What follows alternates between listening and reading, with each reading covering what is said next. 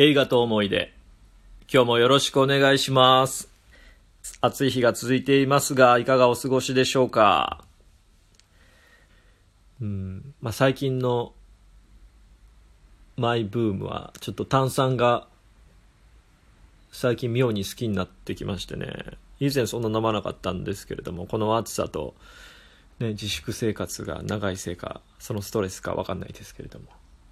夜中にちょっと炭酸飲みたくなるのでたまに自販機に行くんですけれども昨日でリアルゴールド買いに行ったらあの午後の紅茶が出てきたんですよ。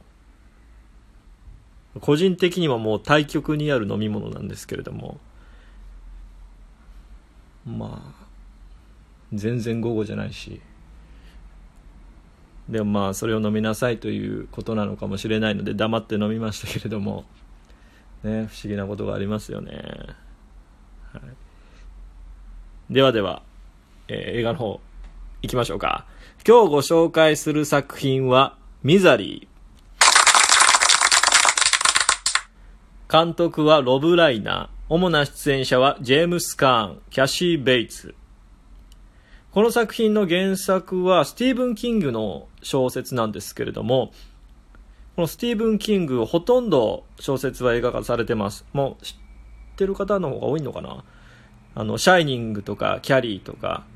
去年映画化されてたイットとかですね。あと、スタンドバイミーとか、ショーシャンクの空にグリーンマイルなんか、ああいう感動系も書くので、本当天才ですよね。うんそんな天才の、えー名作「ミザリー」なんですけれども内容はですね雪山で事故を起こした人気小説家がそれを救出した熱狂的なファンに監禁されるという恐怖の日々を描いたサスペンスです。まあサスペンスホラーの人間の怖さを描いた系の映画ですね。まあ、なんだかんだ人間が一番怖いよみたいな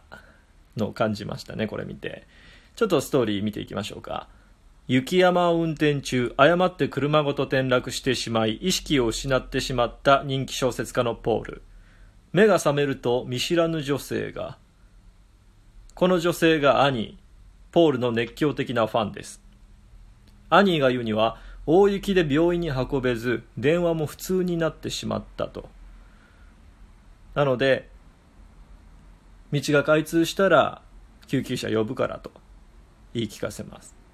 ポールも両足を複雑骨折しているので全く動けません。はい、そこから2人の生活が始まります。まあ、ここまではめちゃくちゃいい人なんですよ。救出して自分の家に運んで、えー介護してくれると。献身的な介護をしてくれるんですよ。で、後日ですね、アニーは一つお願いがあるのと申し訳なさそうにポールに言います。事故の時に持っていたあなたの新作原稿を読ませてほしいの。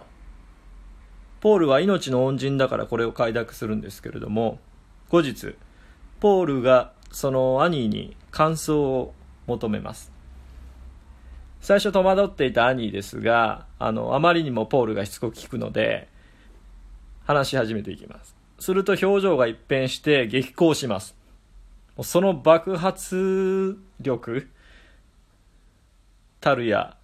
半端ではありません、これ。で、ポールはその表情に恐怖します。で、そこからですね、少しずつポールへの要求がエスカレートしていきます。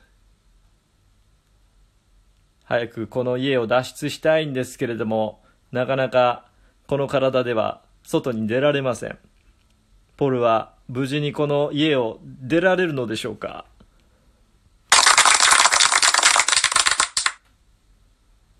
まあ、この挿入の音楽とかも恐怖をかきたてるような音楽ですしカメラワークもポールの視点から観客もこう見れるようなポールが自分もその兄を見上げてるようなベッドからカメラワークだったりするんであの徐々にですねもう自分もその部屋にいるような感覚になっていってポールと同じ恐怖を、えー共有していきますなので、まあ、みんなでギャーギャー言いながら見るとストレス解消になると思います早く戻って戻ってポールお前何やってんだよみたいなことをね、叫びたくなります。まあ、それ結構面白いと思います。そういう楽しみ方もあるかなと思う作品です。まあ、人間の内にある狂気を、まあ、誰でも感触を起こしたりすることあるじゃないですか。イラッとしたりとか。それをね、もう元気玉並みの大きさにしたような感じでぶつけてきます、兄は。はい。ただね、その行動に恐怖しつつも、ちょっと彼女の悲しみが分かったりする部分もあるので、まあその強弱が、えー、メリハリが効いてて、えー、最後まで飽きずに見ることができる作品なので、まだご覧になられてない方はぜひご鑑賞ください。兄は、兄を演じたキャシー・ベイツは、ちなみにこの作品でアカデミー賞、主演女優賞を取られてますね。で、その後、タイタニックに出たりとか、最新作だと、リチャード・ジュエルっていう、去年公開されたクリント・イーストウッド監督の作品にも出演されています。はい。では、ここでお知らせです。私が個人的に応援しているプロジェクトがございます。セーブ・ザ・シネマミニシアター・エイドこれはコロナウイルスによって大打撃を受けている全国のミニシアターを支援するプロジェクトです。ツイッターアカウントをお持ちの方は検索していただいて賛同していただけると幸いです。今日ご紹介したミザリーなんですけれども、あのー、日本の映画みたいにね、後を引くような怖さはないんですよ。日本の映画って見た後、なんか、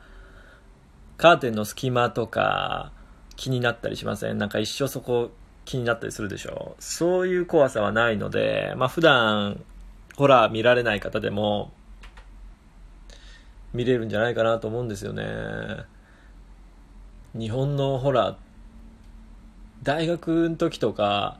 友達のね、家集まって見たりして、まあその時はなんか、ね、ふざけ合って見るんですけど、帰りのチャリ立ちこぎで猛ダッシュで帰るみたいなとこありましたよね。で、ね、お風呂とか結構怖いですよね。シャンプーするとき。もう、シャンプーが目に入る怖さよりもそっちの方が怖いから目開けてシャンプーするみたいな。うん。まあそういうことはないので、えー、安心してみてください。これからまたどんどん暑くなっていくので、えー、こういうサスペンスホラーなんか見て少しクールダウンしていただければと思います。はい。では次回はどんな作品が登場するのでしょうか。お楽しみに。ありがとうございました。